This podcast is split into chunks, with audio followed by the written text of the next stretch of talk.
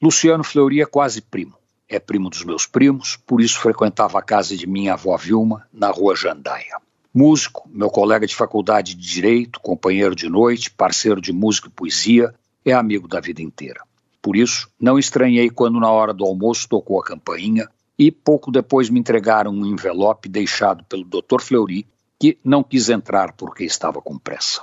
Dentro do envelope, meu amigo me deu dois presentes. O primeiro, o livro de seu filho Pedro, e o segundo, o talento de seu filho Pedro. Não tem nada mais gostoso do que ver os filhos darem certo. Eu não tenho bola de cristal, mas pelo que li, Pedro tem tudo para fazer carreira no mundo das letras. Seu livro, Como Vai Sua Fé, é uma história, e Pedro é um grande contador de histórias. Se o livro é romance ou novela, tanto faz. O livro conta uma história e, como tantos outros livros que contam histórias, a história do padre Frederico, contada pelo Pedro, é uma boa história. O livro tem ritmo, é rápido e prende a atenção.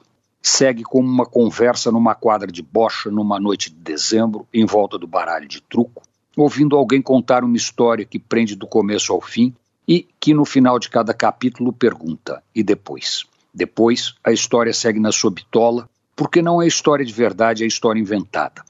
Então Pedro brinca com ela, incomprida ou encurta, omite detalhes que explicariam o antes, capricha no que se segue, expõe moral e hipocrisia, impõe o agora e o renega pouco depois.